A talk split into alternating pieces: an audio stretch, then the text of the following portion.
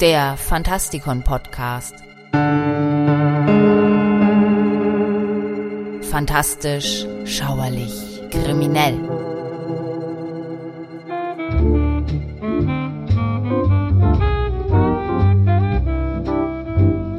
Alfred E. Neumann ist eine der geheimnisvollsten Figuren der gesamten Popkultur.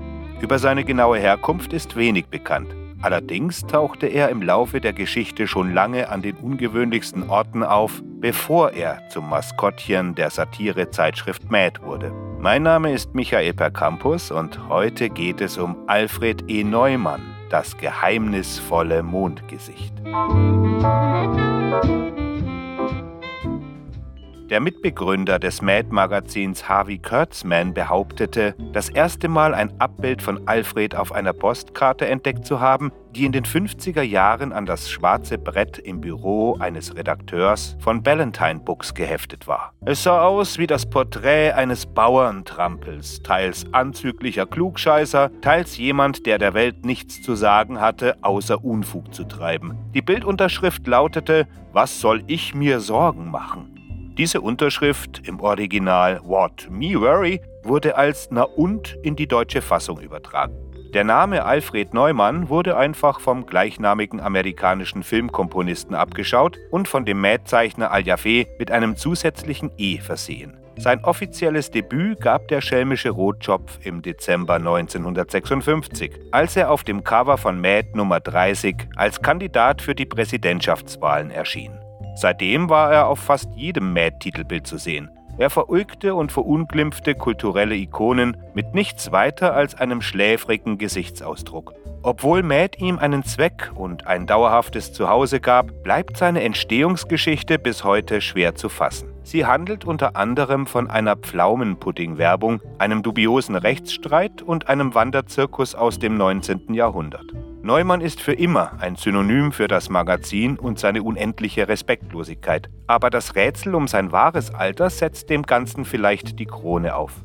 Im November 1954 debütierte Neumann mit Mad auf dem Cover einer Taschenbuchsammlung mit Nachdrucken aus den ersten beiden Jahrzehnten der Satirezeitschrift. Alfred erschien erstmals in Comics auf dem Cover der Ausgabe 21 im März 1955, aber nur als winziges Bild in einer Scherzanzeige. Es handelt sich um eine Gummimaske mit der Aufschrift Idiot, die für 1,29 Dollar angeboten wurde. Von Heft 30 an erschien er mit wenigen Ausnahmen auf dem Cover jeder Ausgabe. Maskottchen waren inzwischen zu einem Prestigepunkt geworden. Der Playboy hatte sein Häschen, Esquire hatte den großäugigen Mr. Esky und Matt hatte nun seinen Alfred. Allerdings war Alfred eine kurze Zeit auch als Mel Haney bekannt. Und eine Frau mit einem ähnlichen Gesicht, das nur eine Mutter lieben konnte, namens Moxie Kosnowski, erschien ebenfalls kurz in den späten 50er Jahren. Im redaktionellen Text wurde sie als Alfreds Freundin ausgegeben, aber es gab einige Spekulationen darüber, dass es sich um ihn in weiblicher Gestalt handelt. Um solche Vermutungen zu zerstreuen, wurden Alfred und Moxie dann zusammen abgebildet. Der Name leitet sich von Moxie ab, einem damals bekannten Erfrischungsgetränk, das in den 50er Jahren in Portland, Maine hergestellt wurde. Natürlich ist es kein Zufall, dass es in vielen Ausgaben auch beworben wurde. Das erste Titelbild wurde von Norman Mingo gezeichnet. Bis dahin war Mingo auf Pin-Ups im Vargas-Stil spezialisiert. Er befand sich kurz vor dem Ruhestand, als er auf die Anzeige der New York Times reagierte, die Illustrator Wanted lautete. Zunächst schreckte er zurück, als er zum ersten Mal den Hauptsitz des Magazins in 485 Madison Avenue besuchte. Aber sein üppiger Stil passte perfekt zu der aufkeimenden Publikation und, um es kurz zu machen, er brauchte das Geld. Beginnend mit dem Neumann-Auftrag malte er in den nächsten 20 Jahren tatsächlich die meisten Cover von Mad. Im Jahr 1965, als das Gesicht zu einer vertrauten Posse in der nationalen Kultur geworden war, verklagte die Witwe eines Karikaturisten namens Harry Spencer Stuff das Magazin. Neumann, so die Klägerin, sei eine Kopie von Stuffs Karikatur The Original Optimist, die er 1914 urheberrechtlich schützen hat lassen. Um sich gegen die Klage zu wehren, wendete sich Mad an seine Leser und bat um Beweise für die Existenz des Jungen vor 1914. Das Bild, das Kurtzman zuerst auf einer Postkarte entdeckte, entpuppte sich dann tatsächlich als immer wieder auftauchendes Motiv der Billigwerbung, das bis ins frühe 20. Jahrhundert zurückreicht. So war er zum Beispiel 1942 auf einer Streichholzschachtel für ein Autoteilegeschäft in Longhorn, Texas zu sehen, auf dem Etikett von Happy Check, einer 1939 verbreiteten Limonade, auf der Speisekarte eines Coffeeshops in Ashland, Nebraska, auf einem Kalender von 1908 für Antikamnia, ein mit Heroin versetztes Schmerzmittel, in einer Anzeige von 1905 für schmerzfreie Zahnbehandlung mit dem Hinweis, es tut kein bisschen weh und in einem Programmheft von 1902 für Maloney's Wedding Day, einer Musicalkomödie. Im Mittelpunkt jeder Grafik stand das Porträt eines Jungen mit zerzaustem roten Haar, Untertassenohren und dem typischen Grinsen einer Kackfresse, dem ein Zahn fehlt. Stuff mag das Bild geschützt haben, indem er dem Jungen das verschlafene Grinsen und die schiefe Haltung gab, aber frühere Versionen legen nahe, dass seine Karikatur selbst eine modifizierte Kopie war. Das Gericht entschied zugunsten von Matt. Neumann war also ein vaterloser Mutant und damit gemeinfrei. Die Schriftstellerin und Forscherin Maria Reidelbach berichtete 1992 von einer Anzeige für Hackfleisch von Atmores und echtem englischen Pflaumenpudding von 1895, die sie gefunden hatte.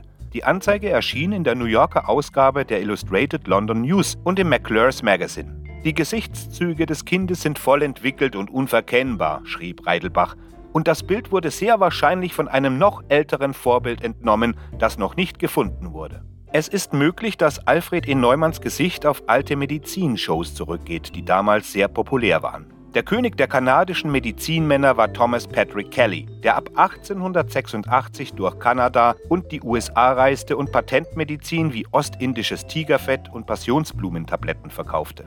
Er war so bekannt, dass Drogisten in Toronto und Winnipeg seine Produkte in ihren Drogerien anboten. Seine bevorzugten Reisezielen waren Illinois, Michigan und Ohio. Andere Medizinshows, darunter die Kakapoo Company, reiste ebenfalls durch die Gegend, aber sie schien es nie über die Grenzen von Toronto geschafft zu haben.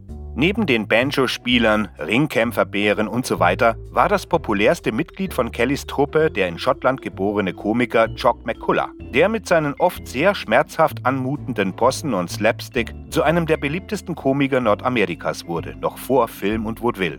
Es ist durchaus denkbar, dass er nach einem besonders schlimmen Sturz sagte, es hat gar nicht wehgetan. Woraufhin in den Drogerien entlang der Strecke Flaschen mit irgendeinem Schmerzmittel für Jungen verkauft wurden, denen ein Hockeypuck oder ein Baseball die Zähne ausgeschlagen hatte. Jock McCullough hatte eine verblüffende Ähnlichkeit mit Alfred E. Er hatte karottenrote Haare und ein zahnloses Grinsen. Möglicherweise ist er der Vorläufer des geheimnisvollen Mondgesichts irgendwann zwischen 1890 und 1896. In der Zeit vor der schmerzfreien Zahnmedizin gehörte das Ziehen von Zähnen mit einer Zange und die Verabreichung von Schmerzmitteln zu den Hauptbestandteilen der umherreisenden Medizinshows. Das Schmerzmittel war recht wirksam, da es oft mit Opium oder Kokain vermischt wurde. Violet McNeil schrieb 1947 ein anschauliches Buch über die Zeit der Medizinshows. Four White Horses and a Brass Band.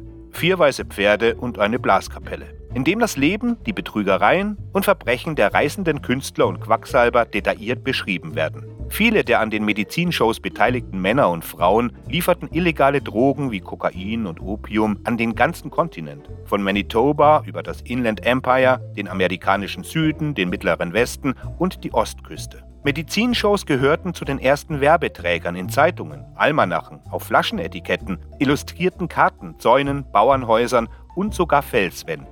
Alfred E. Neumann könnte allerdings auch gar keinen wirklichen Ursprung haben und sehr wohl ein Teil des kollektiven Unbewussten der Welt sein, ein Trickster oder Schamane. Es könnte durchaus sein, dass sein idiotisches Gesicht und sein zahnloses Grinsen von den Wänden einer vergessenen Höhle herabstrahlen, die seit Anbeginn der Menschheit vor den Augen aller verborgen ist. Danke fürs Zuhören. Gehabt euch wohl.